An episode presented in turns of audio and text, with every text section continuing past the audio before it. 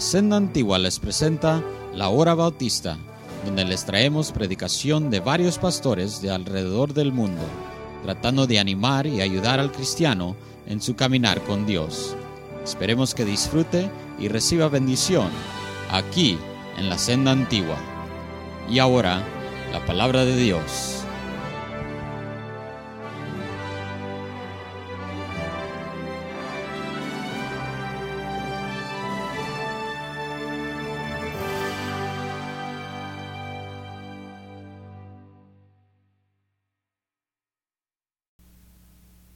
Que nosotros ah, hacemos es estudiamos la Biblia, a veces sobre ciertos temas, a veces estudiamos ciertos libros.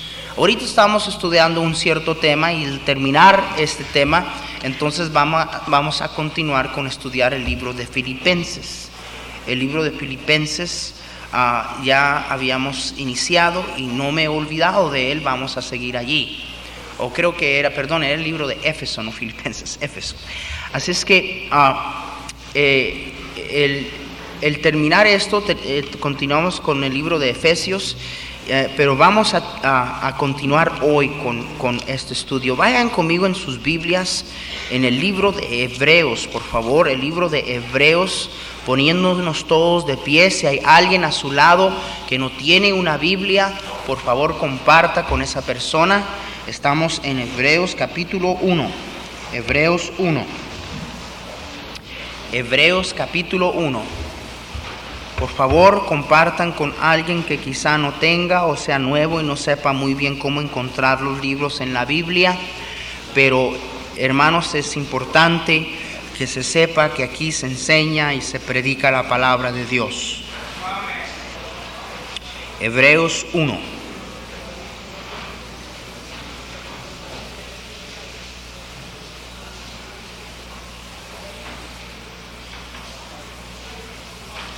Vamos a leer versículo 1 al 4. Si me sigue nada más con su vista al yo leer la escritura para ahorrarnos un poquito de tiempo. Dios, habiendo hablado muchas veces y de muchas maneras en otro tiempo, y quiero que tomen nota, hermanos, de eso. Dice que Dios, habiendo hablado muchas veces y de cuántas maneras, de muchas maneras. ¿En qué tiempo? En otro tiempo. A los padres por los profetas. En estos postreros días nos ha hablado por el Hijo, a quien constituyó heredero de todo y por quien asimismo hizo el universo, el cual siendo el resplandor de su gloria y la imagen misma de su sustancia y quien sustenta todas las cosas con la palabra de su poder, habiendo efectuado a la purificación de nuestros pecados por Dios sí mismo, se sentó a la diestra de la majestad en las alturas, hecho tanto superior a los ángeles, cuanto heredó más excelente nombre que ellos. Vayan conmigo en sus Biblias, hermanos, a Juan Juan capítulo 1.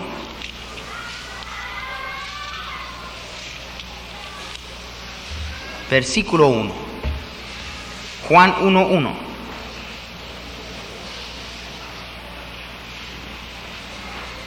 En el principio era el verbo.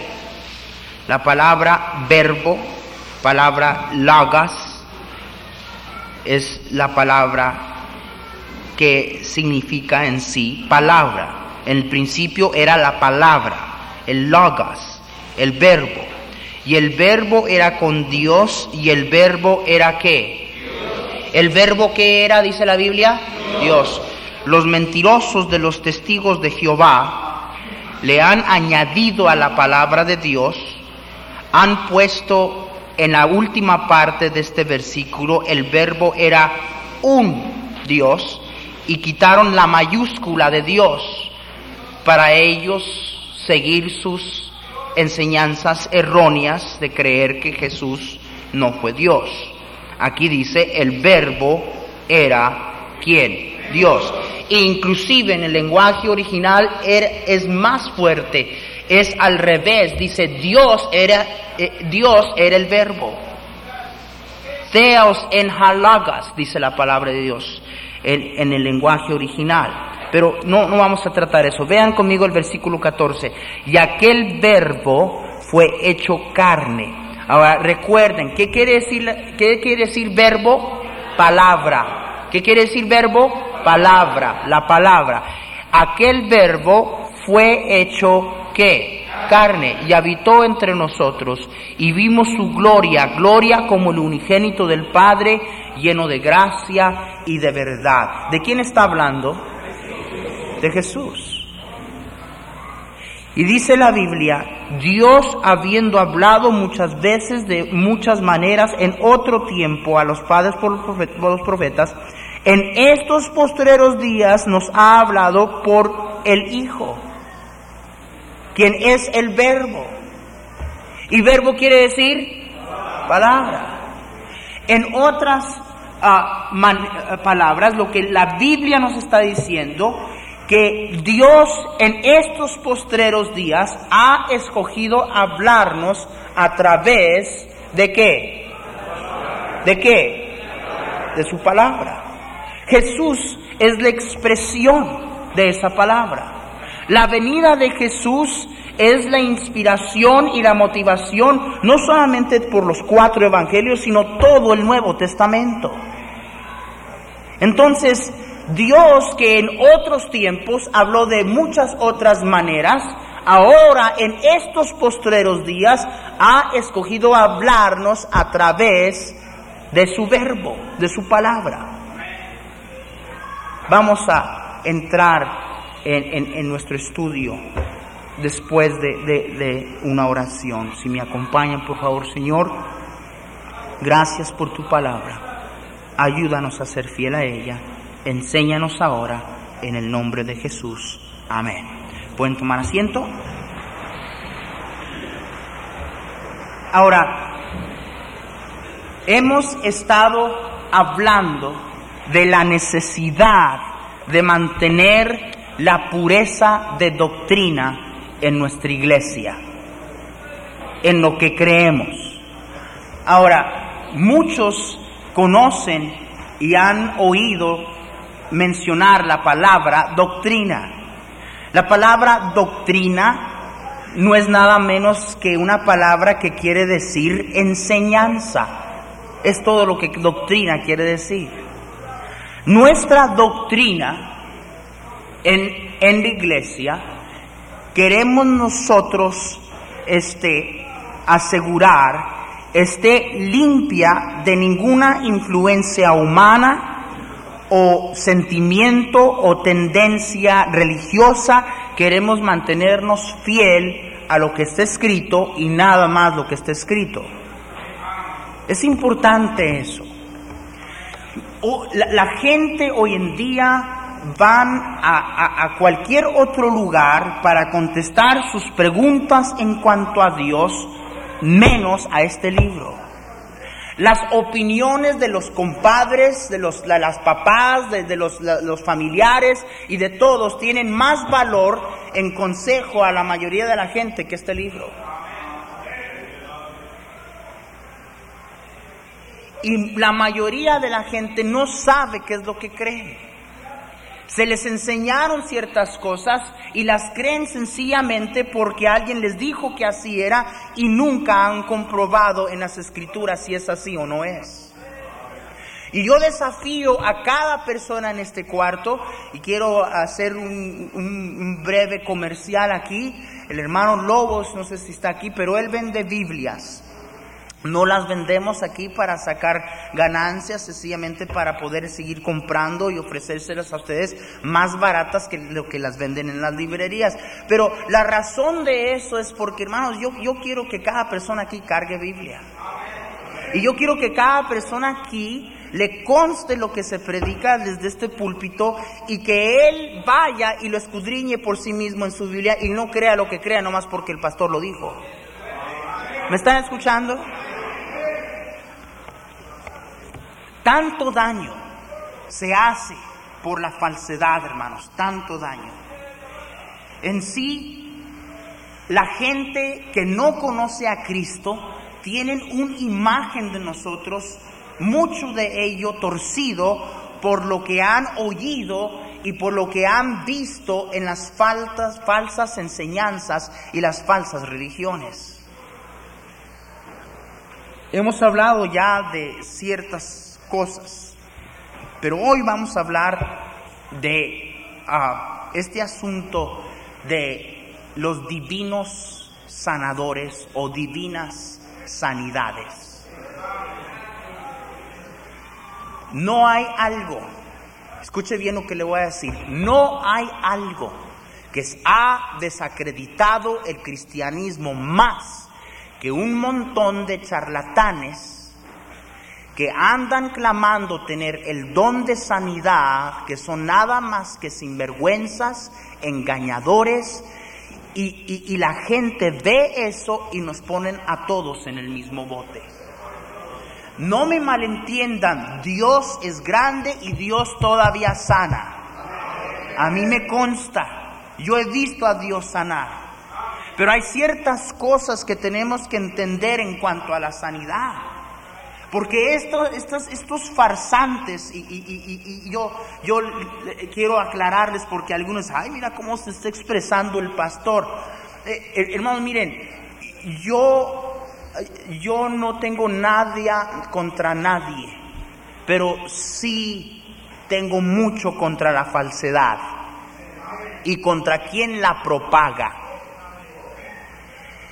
E, e, estos farsantes han llegado a tal lugar de insinuar y enseñarle a la gente que Dios de alguna manera es nuestro títere.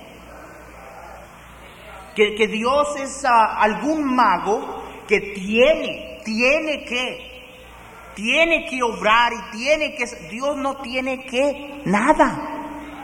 Él es Dios. Él es soberano. Él hace lo que Él quiere. Él no tiene que nada.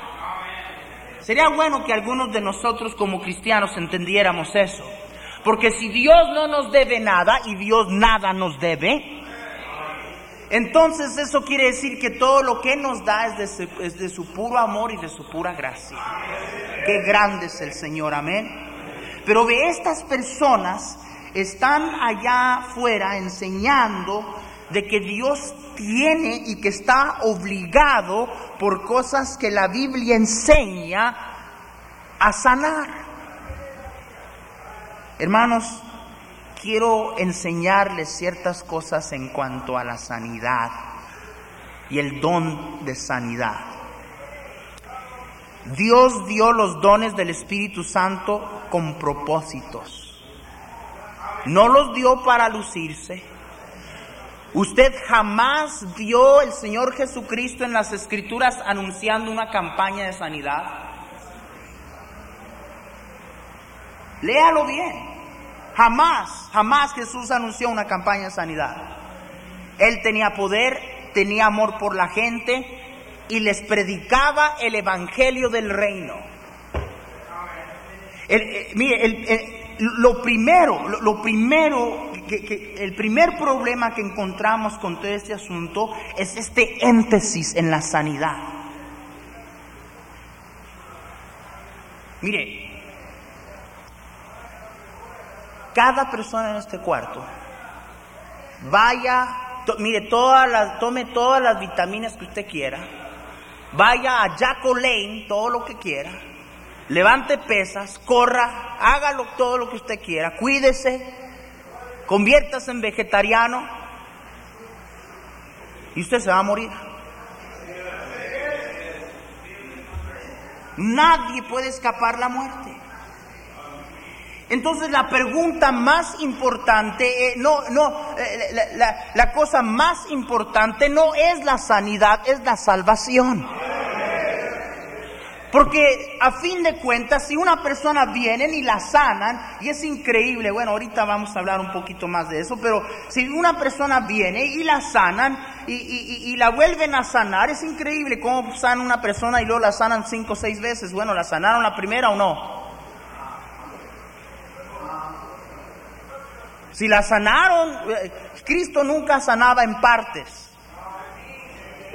El poder de Dios nos, no, bueno, lo sano un poquito y luego lo sano un poquito más y luego ya lo sano por completo.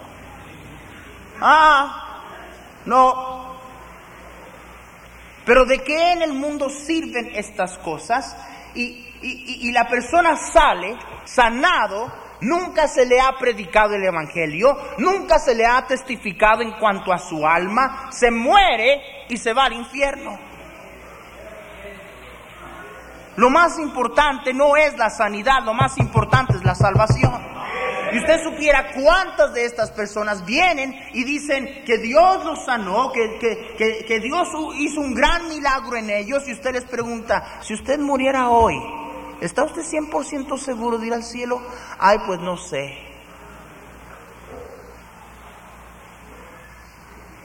El énfasis en la escritura y el ministerio del Señor Jesucristo. Sí sanó, sí hizo grandes milagros, pero primordialmente y sobre todas las cosas, Jesucristo vino a buscar lo que se había perdido. Él vino a salvar, no vino a sanar. Es importante que nosotros entendamos eso. Vuelvo a repetir, Dios sana. Pero esto de que tenemos divinos sanadores.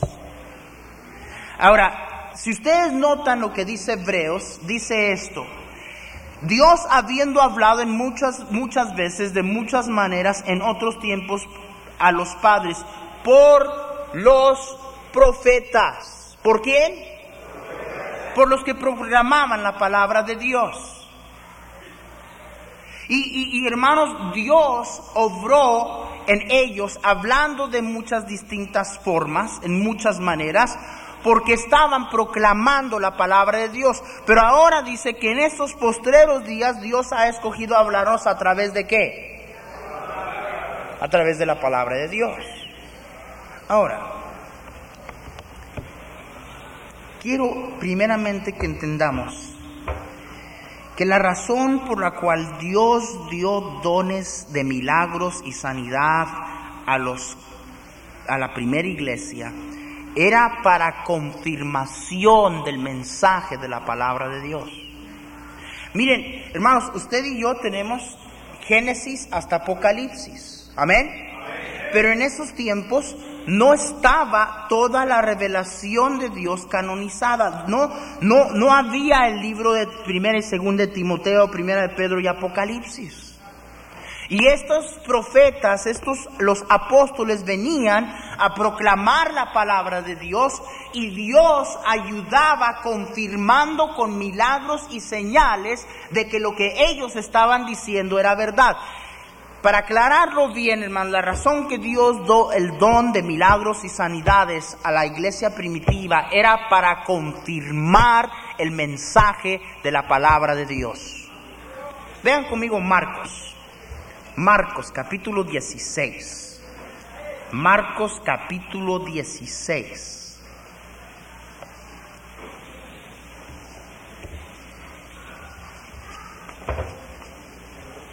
Marcos capítulo 16,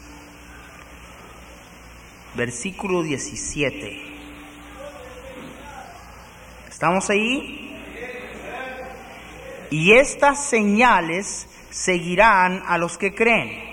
En mi nombre echarán fuera demonios, hablarán nuevas lenguas, y hablamos de las lenguas. Ya, ya vimos bíblicamente qué son las lenguas, no vamos a entrar en eso.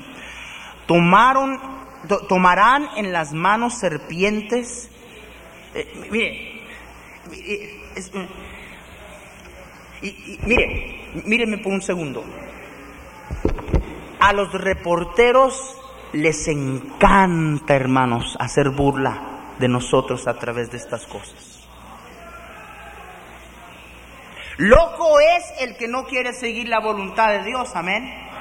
Pero, pero, mire, este, hay otros locos que también tuercen la verdad y que causan que otros no quieran seguir la voluntad de Dios.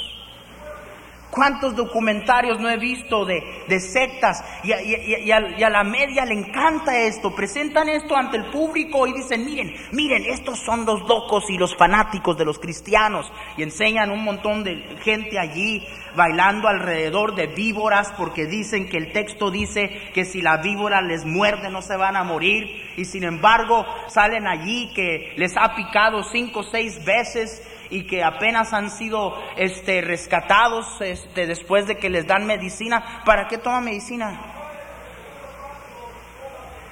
Si el poder de Dios en verdad está obrando allí, que, mire, si les pica la víbora, que, que se queden allí esperando que Dios los libre. ¿Para qué toma medicina? ¿Me están escuchando? Y ve, esto le encanta a la gente en presentarlo en el televisor y decirle a todo el mundo, miren, estos son los locos de los cristianos. Y, sabe qué, la gente ignorante que quiere buscar razón de excusa de su pecado y razón de vivir, dicen, ah, ahí está, ahí está, quieren creerlo. Lo quieren creer. Lo que estoy tratando de hacerles entender, hermano, es el daño que estas cosas causan. Y la razón por la cual justamente, desafortunadamente, mucha gente nos tiene por locos. Quiero aclararles, esta es una iglesia bautista independiente fundamental. Aquí estamos locos por Dios, pero no perdidos de mente, desmentados ni fuera de, de mente sana. Nosotros creemos lo que la escritura dice. Ahora, fíjese, la mayoría de las personas que están envueltas en esto leen nomás estos textos. Versículo 18, tomarán en las manos serpientes y, y si bebieren cosa mortífera no les hará daño, sobre los enfermos pondrán sus manos y sanarán. Y allí paran. No, no leen, no, no, no. les encanta sacar nomás unas cositas de la Biblia para respaldar lo que creen. Pero fíjese lo que dice el versículo 19. Y el Señor, después que les habló, fue recibido arriba en el cielo y se sentó a la diestra de Dios. Y ellos saliendo, predicaron en todas partes, ayudándoles el Señor y confirmando la que, hermanos. Confirmando que, hermanos confirmando la palabra. ¿Con qué? Con señales que le seguían. Amén. Ven, la razón del don de, sanidades y milagros era para confirmar lo que los apóstoles estaban declarando. ¿Me están escuchando?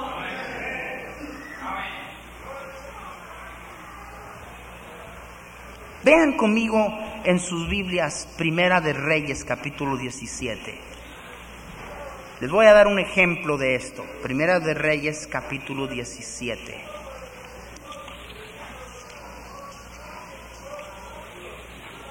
Primera de Reyes capítulo 17.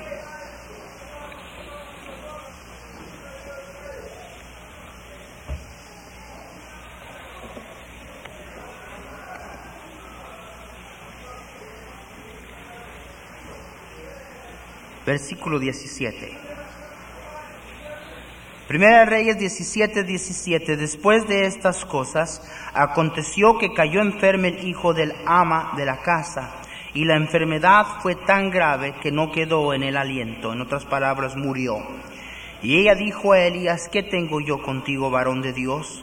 ¿Has venido a mí para traer a memoria mis iniquidades y para hacer morir a mi hijo? Él le dijo, dame acá tu hijo. Entonces él lo tomó de su, de su regazo y lo llevó al aposento donde él estaba y lo puso sobre su cama.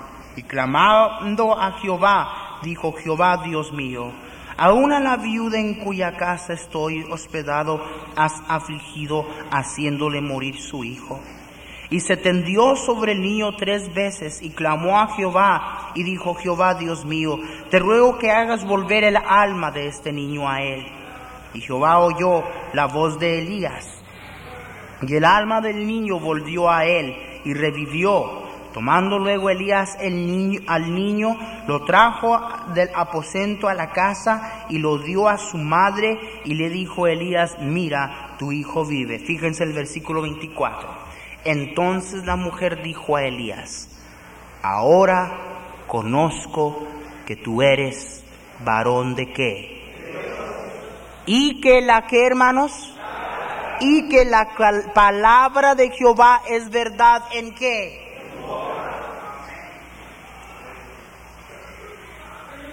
Elías venía proclamando la palabra de Dios. Esta mujer vio el milagro, vio lo que Dios hizo y dice, ahora sé, ahora sé no solamente que eres varón de Dios, sino que la palabra de Dios que has hablado de tu boca es verdad. ¿Por qué? Porque ese, era el propósito de los dones de sanidad y los milagros que se hacían.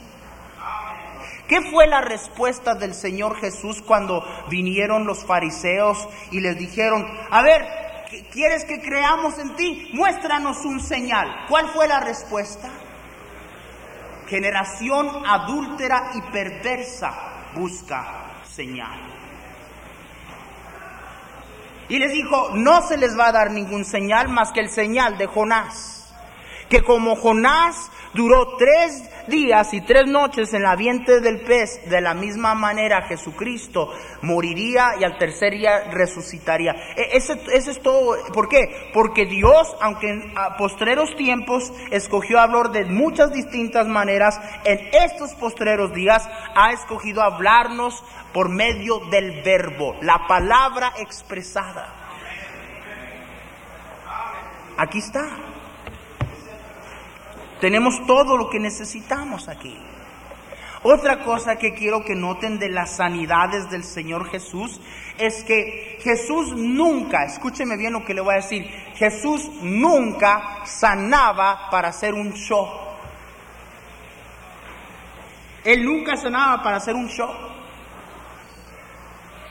Nunca tocaba la trompeta en sí los hermanos de él le decían, a ver, para que todos te conozcan y para que te vuelvas bien famoso, ¿por qué no vas a Jerusalén y te haces mostrar a la gente ahí? Haces unos cuantos milagritos para que crean en ti. Es más, cuando él sanaba a varios les dijo, ve y no le digas a nadie. Eso es en, en indio, ¿verdad? A nadie.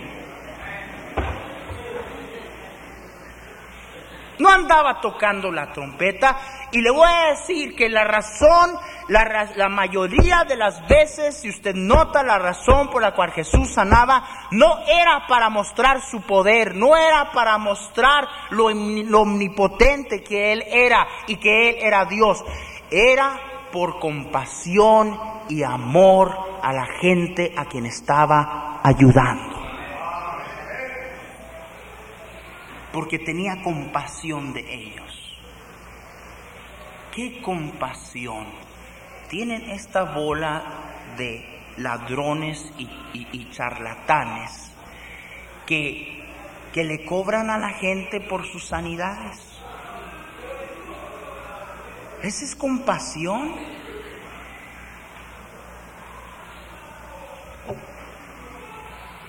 y, miren, no es, no es nada más que un aprovechamiento de la desesperación de la gente.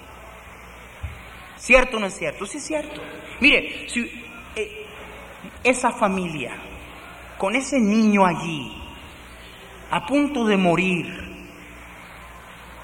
Dios, Dios, Dios quiera que, que, el Señor se los regrese. Yo, yo no conozco la voluntad de Dios, pero miren, que, alguien venga después de que los doctores no, no le han hecho, no, no, le han dado ninguna esperanza a los papás. Y le diga, mire, este, si usted agarra a ese nene y lo, y lo baña en mermelada va a ser sanado. Algunos de nosotros pensamos, yo, eso es, es una cosa tonta, una locura, en desesperación, en desesperación la gente hace hasta lo último. Es cierto. Y estos, estos farsantes se aprovechan de la condición de la gente. Había un, un tal Galván, todavía anda por ahí, lo andan persiguiendo en varios lugares, en varias ciudades de México, lo echaron porque es un ladrón. Y Mire, nosotros trabajábamos allá en los ejidos, allá en los pueblitos, los ranchitos en el Valle de Mexicali. La antesala del infierno. Hace un calor ahí de la patada, hermanos.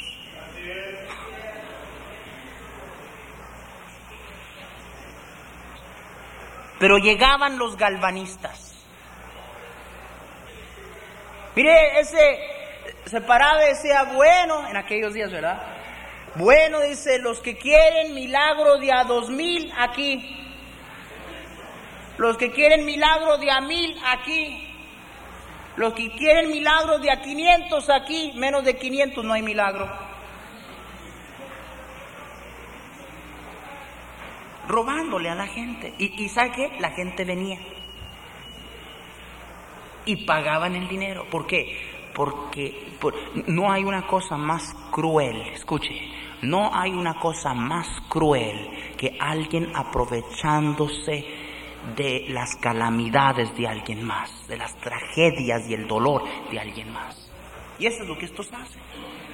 Como saben que la gente está en necesidad, les, les prometen un montón de mentiras y, y, y, miren, el tiempo no me va a permitir entrar en todo lo que está envuelto, pero miren más, si ustedes supieran lo que sucede allá afuera, si supieran.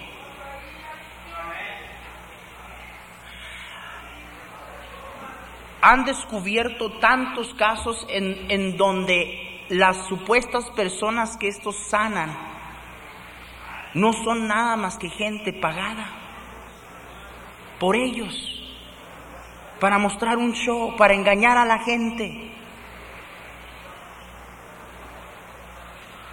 Yo conocí a un señor que estaba inválido y, él insistía y dijo voy a ir para que para, para porque yo sé que si este hombre me, me, mira y me toca me va a sanar regresó igual en la silla de ruedas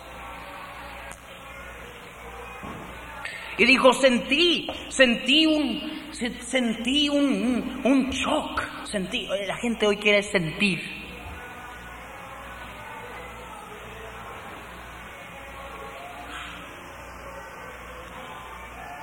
Estaba escuchando el otro día de alguien que quiso exponer a uno de estos engañadores, fingió enfermedad, fingió este ciertas cosas que él tenía y el sanador lo sanó cuando no tenía nada.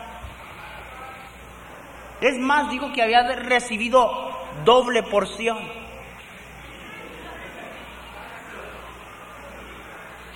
Praise Jesus, hallelujah, receive double portion. Y caen para atrás. Enséñemelo. Enséñelo, ¿dónde está? No está aquí. Y miren, yo he visto estas cosas y, es un insulto al poder de Dios. Hermanos, Dios es poderoso. Es un insulto al poder de Dios. Cuando el Señor le dijo al paralítico, levántate, agarra tu lecho y vete a tu casa. Yo no veo al paralítico ahí, ¿verdad? Y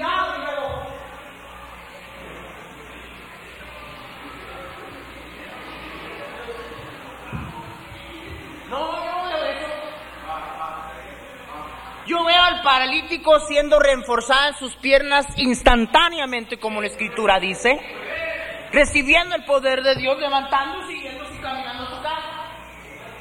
Amén. Y usted ve a estas personas, traen una persona en silla de ruedas. Y pobrecita la gente, mire la gente en desesperación. Y, le, dicen, oh Jesús, hoy va a sanar. Y, oh, yo tengo, el Espíritu Santo me está diciendo que hay alguien en esta audiencia que tiene una pata corta. Una bola de tonteras. Y es gente que ellos mismos han comprado con su dinero. Esto está comprobado, yo no les estoy hablando misterios. Y, miren, estoy hablando de estas cosas, hermanos, para protegerlos a ustedes y a la vez porque estoy cansado que a todos nos pongan en el mismo bote. Y la gente ve eso y dicen, ah, ahí están los cristianos, míralos. Y no, no, no somos así nosotros. Y agarran a esa pobre persona así de verdad, se pone uno de un lado y se pone otro de otro lado, y le agarra de la cabeza y casi se la arranca. Y le dice en el poder y en el nombre de Jesús que, que, que levántate, ¿verdad? Y estos dos agarran a la persona de los brazos y la levantan. Esa no es sanidad. Y en nombre de Jesús, ahora que viene el milagro de Dios, gloria a Dios, aleluya. Y la persona, ¿verdad? Con, la, con los dos aquí, uno de este lado y uno de otro, hace así, y dice, ¡ah, gloria a Dios, amén! Dios ha obrado aquí esta mañana, y, y se sienta otra vez en la silla de rueda. Es un insulto al poder de Dios. Cuando Dios sana, Dios sana. Y yo siempre les he dicho, si tienen el don de sanidad, que se vayan a los hospitales. Que le entren, órale. Ahí es donde estaría Jesús. Amén.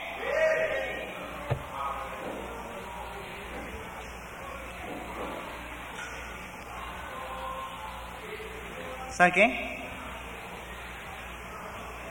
No es siempre la voluntad de Dios sanar.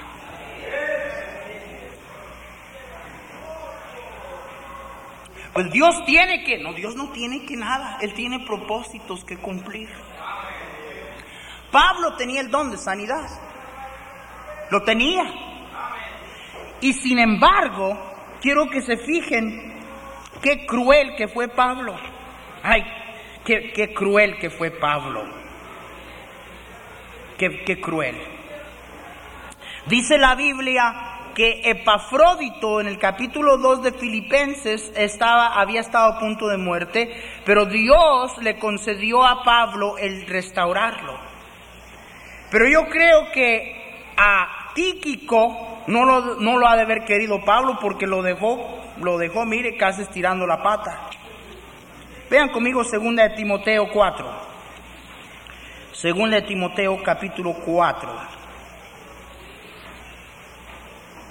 Segunda Timoteo 4.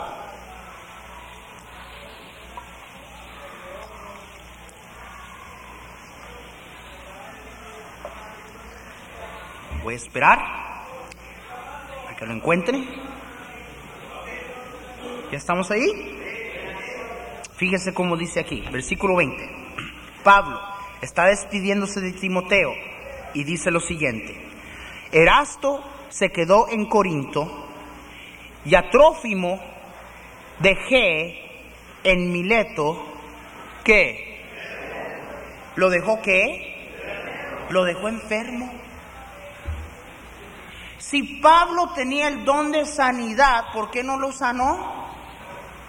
¿Por qué lo dejó enfermo? Ah, pues es que yo creo que Trófimo andaba en pecado. Esa es, la explicación que dan. ¿Y por qué a este no lo sanaste? Ah, porque algún pecado va a tener en su vida, por eso es que no tiene fe para ser sanado.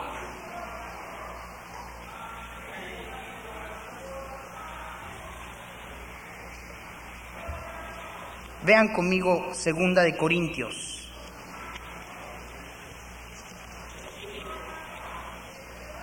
No siempre es la voluntad de Dios sanar. Vean comenzando versículo 6 del capítulo 12, segunda de Corintios 12. Segunda de Corintios 12 es el último texto que vamos a ver, se nos termina el tiempo en nuestra escuela bíblica.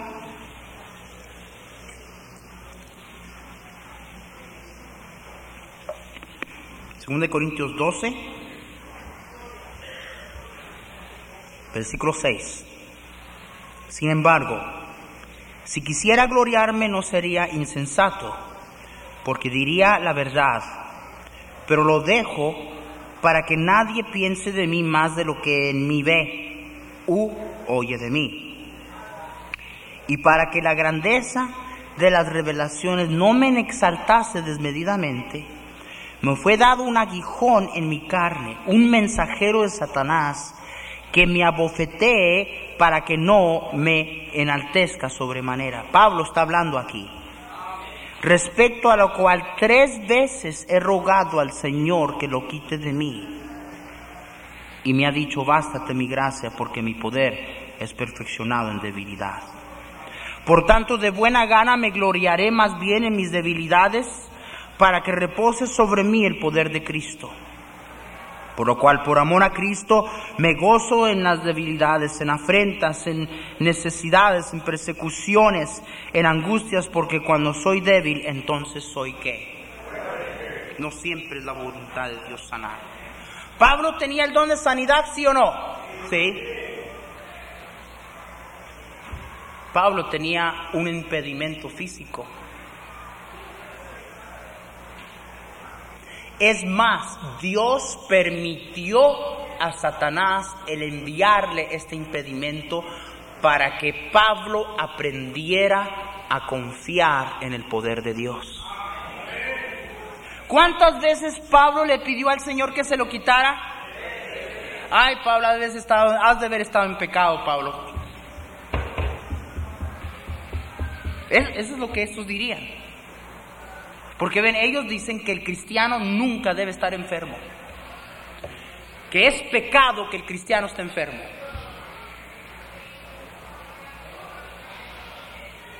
Mire, si yo ando hablando así, el día que yo esté en el cielo, si acaso estos llegan al cielo porque muchos de ellos ni siquiera son salvos, mire, yo, yo no sabría dónde esconder mi cara de vergüenza. No ha habido un hombre, un varón de Dios usado por Dios como el apóstol Pablo. Y que alguien diga que Pablo no fue sanado de su enfermedad porque andaba en pecado. No, Pablo no fue sanado de su enfermedad porque Dios quería glorificarse en la, debilidad, en la debilidad y en el pedimento físico que Pablo tenía. El Señor le dijo, mi poder es perfeccionado en qué? En debilidad. No siempre es la voluntad de Dios sanar. A veces Dios no, no quiere sanar para, para mostrar su, su, gloria y su poder en una persona, para, uh, para usarle, para mantenerle en su lugar. Pablo dice aquí, para que no me enaltezca sobremanera. A veces para mantener una persona humilde, Dios le manda enfermedades. ¿Me están escuchando, hermanos? Dije, Dios permite, Dios no manda, Dios permite enfermedades. Hermanos, quiero terminar con decirles que sí hay un remedio bíblico hacia la enfermedad. No siempre Dios tiene en su voluntad el pensado el sanar a alguien, pero Dios sí sana. ¿Cuál es, cuál es la fórmula para el, para el cristiano de hoy, el cristiano no testamentario? Dice la escritura, ¿está alguno enfermo entre vosotros? Llame a los ancianos de la iglesia y oren por él, ungiéndole con aceite en el nombre del Señor. Es la fórmula del día. Llame al pastor y a los asistentes, oren ungiéndolo con aceite, dice, y la oración de fe le salvará al enfermo y el Señor lo levantará. Y si hubiere cometido pecados, no quiere decir que por pecado estaba así, pero y si hubiere cometido pecados, le serán, le serán perdonados. Algunos dirían, ay, el pastor no tiene amor porque anda hablando de la gente. Yo necesito exponer la falsedad. Porque hay muchos de ustedes, hermanos, que se dejan llevar por tantas cosas y no comprueban si lo que ustedes están aceptando está aquí o no está aquí. Yo pienso que muchas de estas personas son sinceras. Pero la sinceridad nunca es sustituto para la verdad. Uno puede ser sincero, pero estar sinceramente equivocado. ¿Me están escuchando? En cuanto a nosotros, necesitamos seguir predicando el Evangelio de Jesucristo. Porque Jesús vino a buscar y encontrar y a salvar lo que se había perdido. El mensaje no es sanidad, el mensaje es salvación. Vamos a orar. Señor, gracias por el Dios tan grande que tú eres.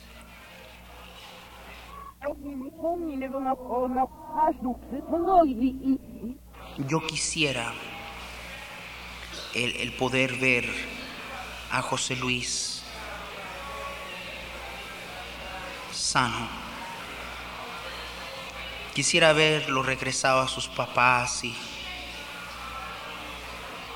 y que pudiera seguir desarrollando, estando en él en la primavera de su vida. Y, pero Señor, tú eres soberano.